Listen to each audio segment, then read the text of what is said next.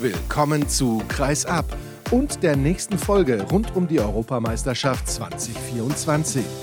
Mit aktuellen Stimmen und knallharten Analysen unserer Experten. Und mit eurem Gastgeber, mit Sascha Staat.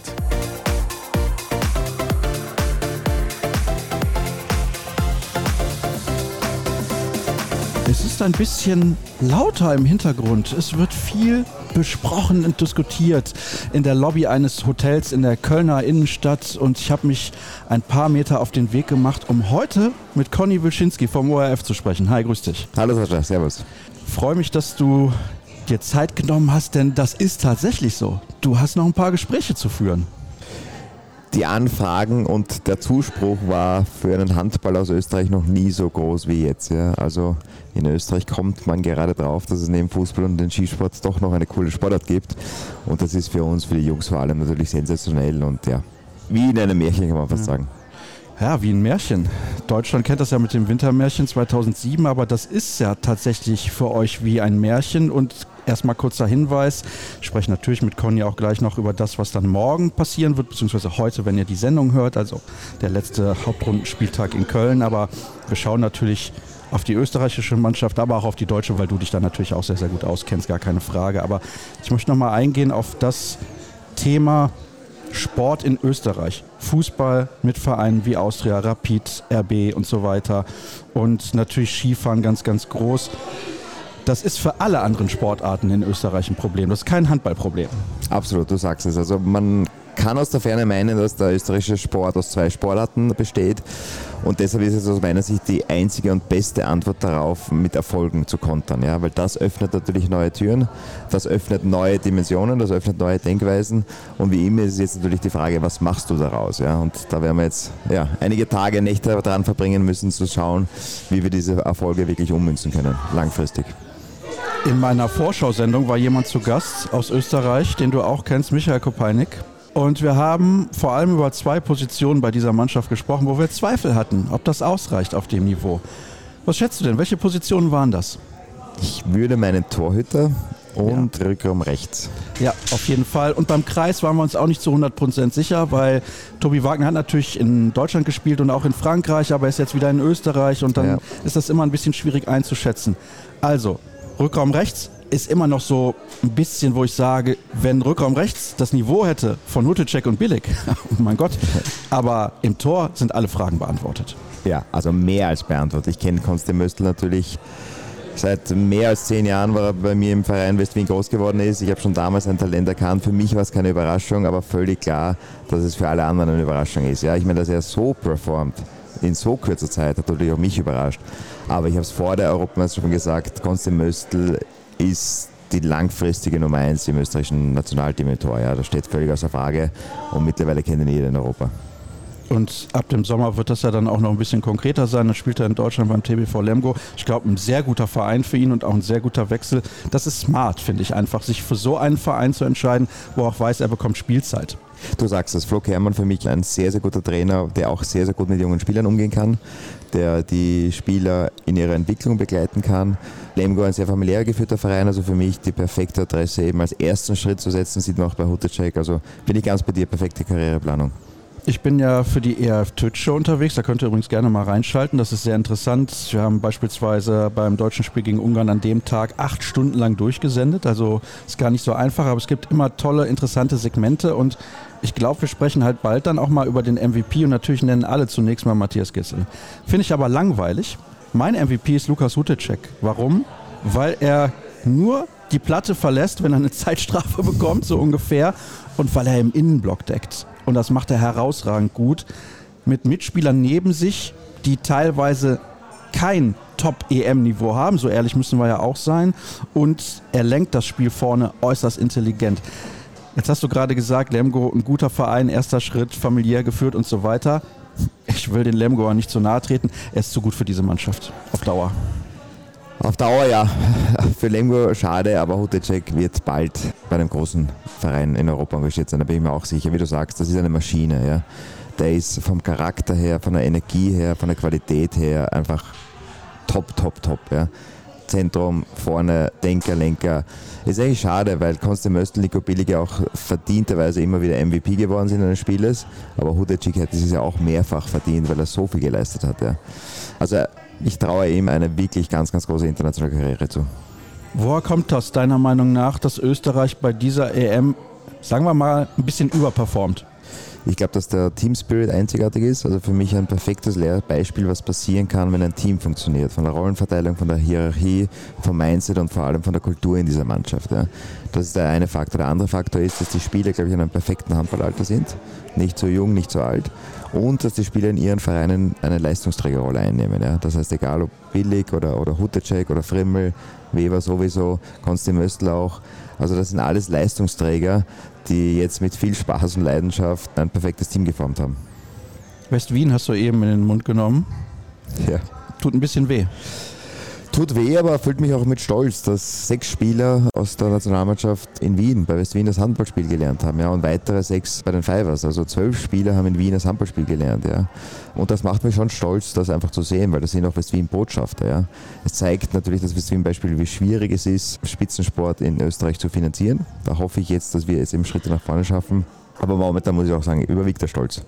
Das ist auch schön so und es gab eine Folge vor einigen Monaten, wo wir ein bisschen länger darüber gesprochen haben, warum das mit West-Wien finanziell nicht geklappt hat. Da könnt ihr natürlich sehr, sehr gerne nochmal reinhören, auch wenn es kein positives Thema ist. Aber das Entscheidende ist, man macht natürlich mit solchen Leistungen extrem viel Werbung. Wie ist das denn eigentlich mit Fördermitteln in Österreich im Sport? Ja, es, Sport ist Landessache in Österreich. Das heißt, jedes Bundesland entscheidet quasi, wie er mit diesen Förderungen umgeht. Und da gibt es halt leider große Unterschiede. Ja. Und deshalb war es für West-Wien schwierig, weil West-Wien kein politischer Verein war, sondern wirklich ein Verein, der aus der Privatwirtschaft sich finanziert hat und deshalb einfach weniger Förderungen bekommen hat. Ja. Das ist die eine Schiene und die andere Schiene. Das große Problem in Österreich ist das Thema der Infrastruktur. Wir haben einfach zu wenige Trainingshallen, zu wenige Spielhallen. Das heißt, wir können teilweise gar nicht mehr Kinder aufnehmen, weil wir nicht wissen, wo wir sie trainieren lassen können. Ja. Und das ist für mich noch ein größeres Thema als vielleicht zu geringe Förderungen. Es ist so, dass Österreich jetzt in ein paar Monaten, also ein paar Monaten ist gut, quasi in einem Jahr Co-Gastgeber der Frauen-Europameisterschaft ist. Und man hörte, dass man das macht, auch um in Österreich dafür zu sorgen, dass man da wieder Fördergelder bekommt, auch für den Handball. Es gibt gerade viele Diskussionen, so wie ich das gelesen habe in Österreich, auch in Wien im Speziellen. Das weißt du natürlich am besten. Wie ist da die Lage? Warum trägt man eine Frauen-Europameisterschaft aus? Und ich möchte da niemandem zu nahe treten. Es wird gespielt in Innsbruck. Ich war in dieser Halle schon 2010 bei der Europameisterschaft. Die wird ich würde sagen, vielleicht mal zum Drittel oder zur Hälfte gefüllt werden, wenn überhaupt. Dann spielt man in der Stadthalle in Wien und du hast da selber auch schon gespielt und du weißt, die Saale ist verdammt groß, die wird bei einer Frauen-Europameisterschaft auch nicht voll werden. Warum macht man das also?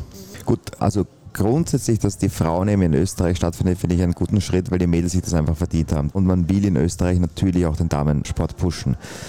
Warum man in die größeren Hallen geht, ist auch die Frage der Alternativlosigkeit. Also es gibt jetzt auch nicht die mittelgroßen Hallen oder modernen Arenen, die jetzt europameisterschaftstauglich wären. Ja.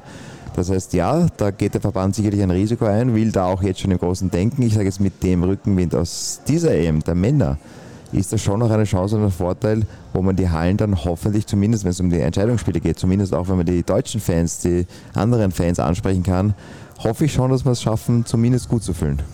Also da wollen wir natürlich optimistisch sein. Deutschland wird in Innsbruck spielen, das ist auf jeden Fall schon mal gut. Also ich persönlich finde das super, ja, von daher ist das alles top. Aber Kommen wir zurück natürlich zur aktuellen Mannschaft und dem, was sie noch erreichen kann bei diesem Turnier. Halbfinale ist jetzt unrealistisch in der Konstellation. Spiel um Platz 5 wäre natürlich eine tolle Geschichte. Und ich muss ganz ehrlich sagen, ich finde, dass sich diese Mannschaft das absolut verdient hat. Sie haben gegen Frankreich ihr erstes Spiel verloren. Alle anderen, außer der Schweiz, haben gegen Frankreich bislang verloren und hatten eigentlich keine Chance, die Spiele für sich zu entscheiden. Muss man wirklich sagen, wenn man so eine Leistung bringt bislang, ich sage das jetzt sogar aus der deutschen Perspektive, ich hätte dieser Mannschaft sehr das Halbfinale gegönnt, muss ich ganz ehrlich sein. Ich auch. Aber ich bin bei dir. es ist eigentlich so, dass wir überragend gespielt haben und eigentlich kein Glück hatten, wenn man ehrlich ist. Ja? Wenn man auch ein bisschen das deutsche Spiel hernimmt. Natürlich ist uns zehn Minuten kein Tor gelungen. Wir haben vier Stangenschüsse gehabt. Es gab ein, zwei Szenen, die hätten in beide Richtungen kippen können. Die anderen Ergebnisse, ja, wenn man sich jetzt dann Island-Kroatien anschaut, haben jetzt auch nicht für Österreich gespielt. Also eigentlich kann es passieren, dass du eine sensationelle EM spielst, nur zwei Spiele verlierst und dann durchgereiht wirst auf Platz 8 oder 9. Ja. Deshalb bin ich bei dir. Also es wäre ein perfekter und krönender Abschluss, wenn wir jetzt morgen die Isländer schlagen könnten und dann zumindest in Anführungszeichen, klingt schon absurd, Spiel um Platz 5 bestreiten könnten. So absurd, ja? Vor der EM undenkbar. Also wirklich undenkbar, dass man Überraschungen erzielen können. Dass man vielleicht sogar einen perfekten Tag gegen Kroatien oder was auch immer in die Hauptrunde aufstellen kann, ja. Aber normalerweise hätte ich nicht gedacht, dass diese Mannschaft schon so weit ist, dass sie da noch die Spannung oben halten kann und dass sie das Tag für Tag aber wirklich mehrfach bestätigen kann. Das ist schon, ja, das ist eine Sensation, muss man sagen. Das Verrückte ist, dass diese Mannschaft das nicht gegen Kroatien geschafft hat, in die Hauptrunde einzuziehen, sondern gegen Spanien. Genau. Absolut, absolut. Uns hat es ein bisschen überrascht, das erste Spiel, dass die Kroaten mit zehn Toren gegen die Spanier gewonnen haben. Wir haben gedacht, dass Spanien durchmarschieren wird. Und dann nach dem Unentschieden gegen Kroatien ist halt echt ein Ruck durch die Mannschaft gegangen. Das hat man gemerkt. Wir haben gesagt, so, wir sind so heiß, wir sind so gut drauf, wir haben so viel Selbstvertrauen ausgestrahlt. Aber das ist dann wirklich schaffen und mit dem Spielverlauf und mit der letzten Aktion, ich meine, da hat dann alles zusammengepasst. Was wird das denn dann heute, wenn die Leute die Sendung hören, für ein Spiel für Österreich? Die Isländer leider liegen uns nicht. Ja? Wobei wir können das heute ändern. Ja? Die haben eine sehr, sehr schnelle, individuell sehr, sehr starke Mannschaft und ich glaube, die Österreicher tun sich leichter mit diesem bisschen kampfbetonten Spiel. Ja? Aber das war vor der EM. Ja? Wir haben vor der EM auch in der Vorbereitung gegen Island zweimal schlecht gespielt, zweimal verloren. Da waren wir aber nicht auf diesem Niveau, ja, wo wir es jetzt sind. Die Mannschaft wird so heiß sein. Ich hoffe, dass der körperliche Aspekt noch einmal irgendwie schaffen, das rüberzubringen. Mental sind die top. Und die Isländer müssen natürlich uns ein bisschen auch die Chance geben.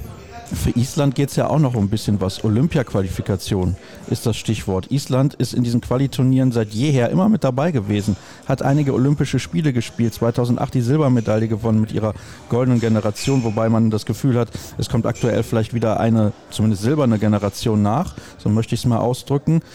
Ich bin sehr enttäuscht von den Isländern bei diesem Turnier. Sie haben so viele gute Spieler. Klar, jetzt kann man sagen, Oma Ingi Magnusson, ob der schon wieder das Level hat von vor seiner langen Verletzung, schwierig. Gisli Christiansson spielt erst seit ein paar Wochen wieder. Auch da schwierig. Trotzdem, sie haben Palmerson, sie haben Smarason, sie haben Elisson, sie haben Rickerson. Also, da sind so viele gute Spieler mit dabei. Ich bin enttäuscht.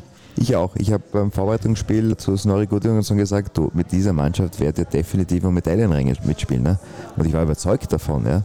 Und da bin ich bei dir. Im Turnierverlauf haben die wieder mal leider aus isländischer Sicht nicht das abgerufen, was sie könnten. Ja? Für meinen Geschmack sind die jetzt mit dem Kroatien-Sieg ein bisschen aufgewacht, haben jetzt die Chance gesehen, okay, zumindest können wir diese Olympia-Quali schaffen, was natürlich für uns schade ist. Es hätte auch die Konstellation gegeben, dass Island uns nicht mehr einholen kann. Deshalb es für beide Mannschaften ein absolutes Endspiel.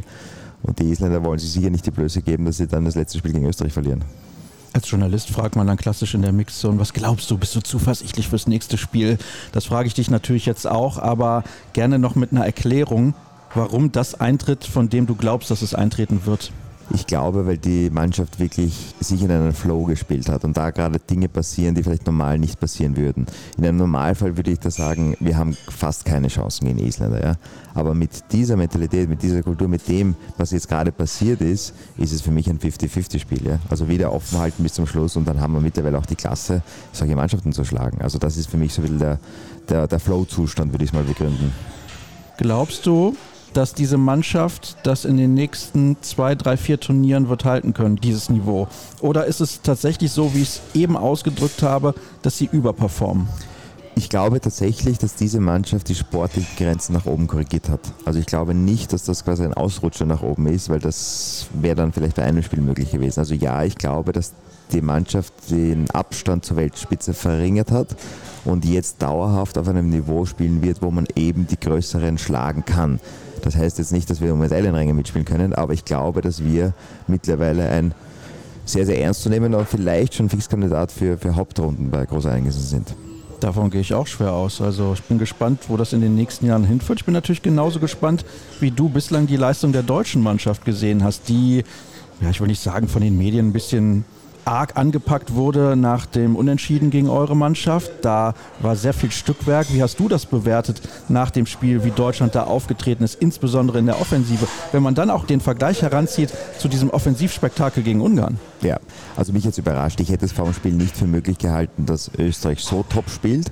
Aber man muss es sagen, dass Deutschland so einen schwarzen Tag erwischte. Also das war schon eigentlich bisschen beängstigend zu sehen, dass die Österreicher die Deutschen so dermaßen verunsichert haben, dass da gewechselt worden ist, dass da Fehler passiert sind, die ich bei den Deutschen schon lange nicht mehr gesehen habe. Ja. Auf der anderen Seite muss ich sagen, ich bin ein großer Deutschland-Fan, weil diese EM, die hier ausgerichtet wird, einfach großartig ist. Das ist das Größte quasi, was der internationale Sport, glaube ich, zu bieten hat und deshalb verdient natürlich so eine Veranstaltung auch Deutschland im Handfinale. Ja. Sage ich als Österreich, fällt mir schwer, aber jetzt als internationaler, ein bisschen globalerer Sicht gehört Deutschland schon ins Halbfinale. Das ist also tatsächlich so, dass auch ihr, die aus dem Ausland kommt, sagt, im Handball ist eigentlich Deutschland der Ausrichter Nummer eins, weil du hast es ja auch in Mannheim mitbekommen. Die Hallen waren ja auch da voll, in München war es voll, in Berlin sowieso, weil Deutschland da gespielt hat, in Hamburg war es jetzt auch wieder voll. Also ich weiß nicht, warum das so extrem ist und in den anderen Ländern gefühlt gar nicht.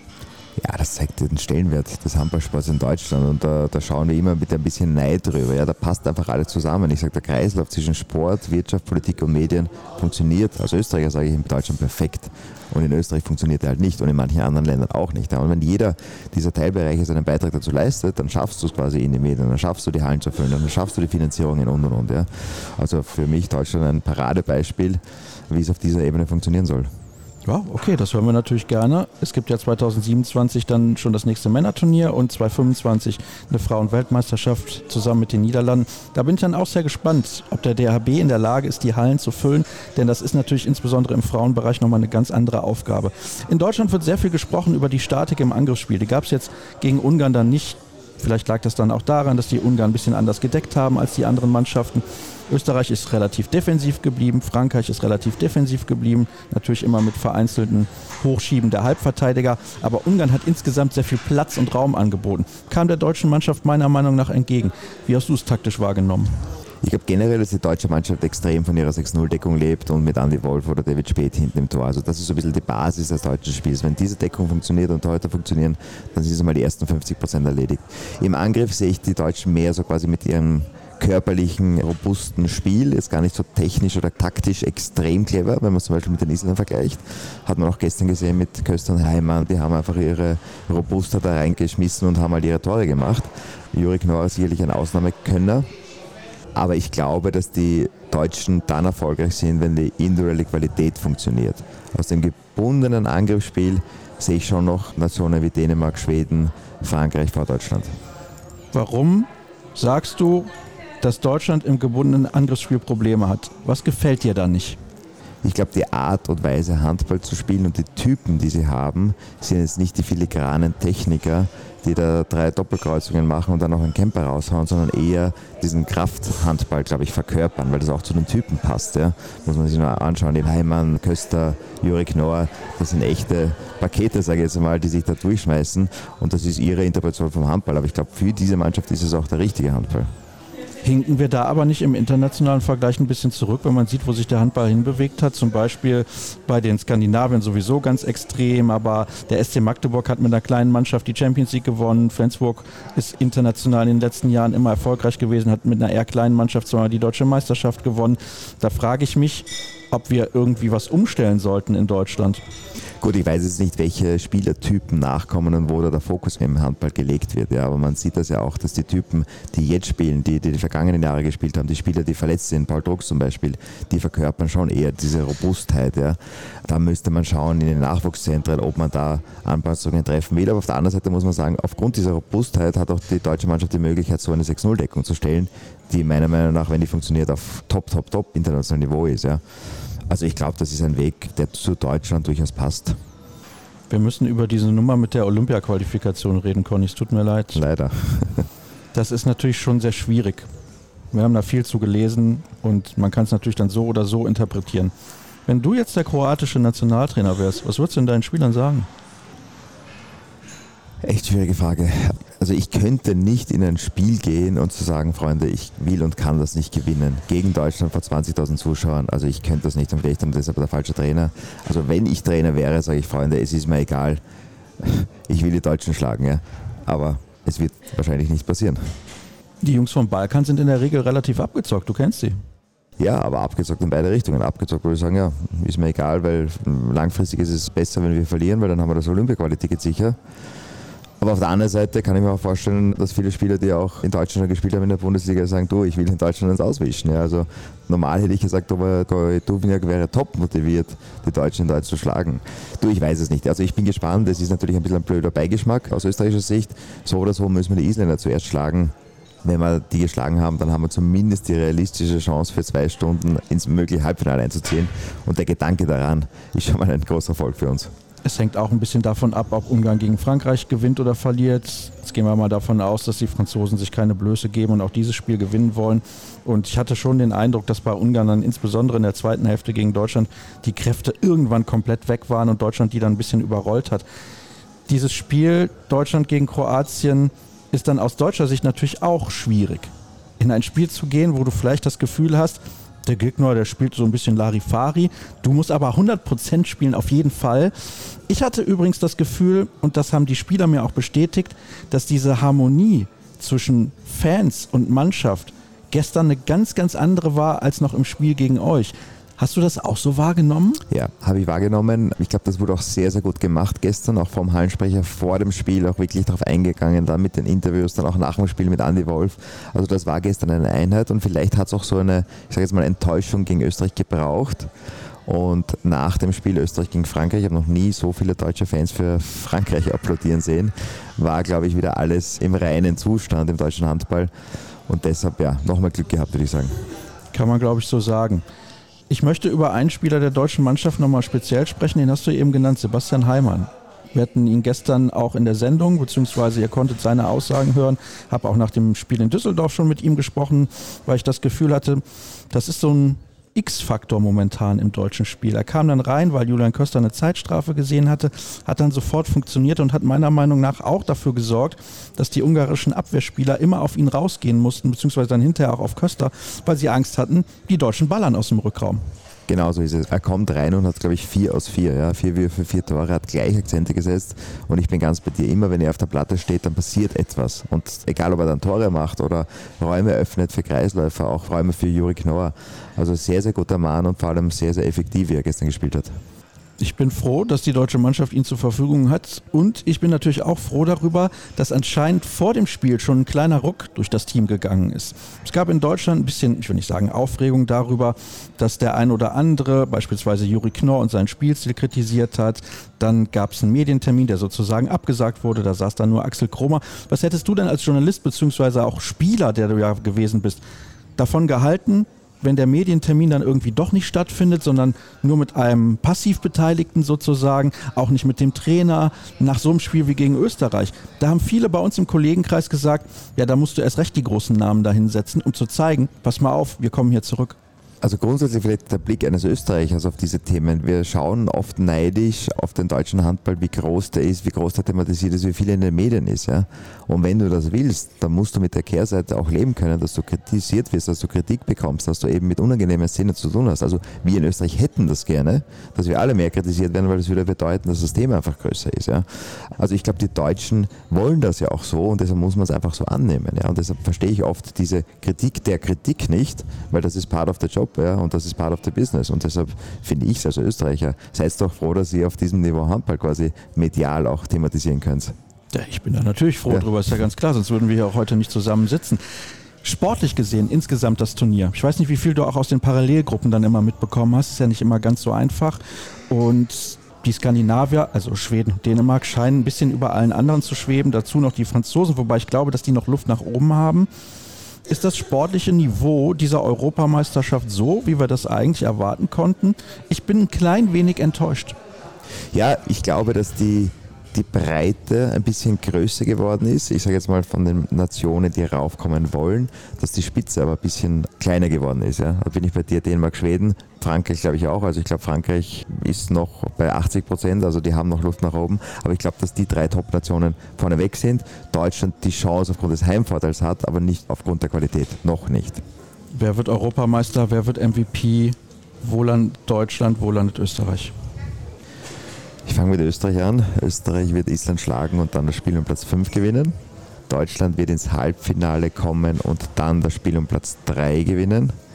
Dänemark wird Europameister und MVP wird Nikola Billig. Nikola Bielik. Wow. Okay. Okay, das ist eine Ansage, Conny. Da nehmen wir dich natürlich beim Wort. Ich weiß gar nicht, wie das immer genau funktioniert, wer da für einen MVP abstimmt. Stimmen da so viele Österreicher ab? Ich hoffe es, ich hoffe es, ja. Nein, ich weiß auch nicht, wie es funktioniert. Es ist ja immer, du hast ja immer drei, vier, fünf Kandidaten bei so einem Turnier. Natürlich sehe ich es aus der subjektiven Brille, aber was Billig neben Huttercheck, muss man ganz klar erwähnen, geleistet hat auf so einem konstant hohen Niveau, das ist schon absolute Weltklasse.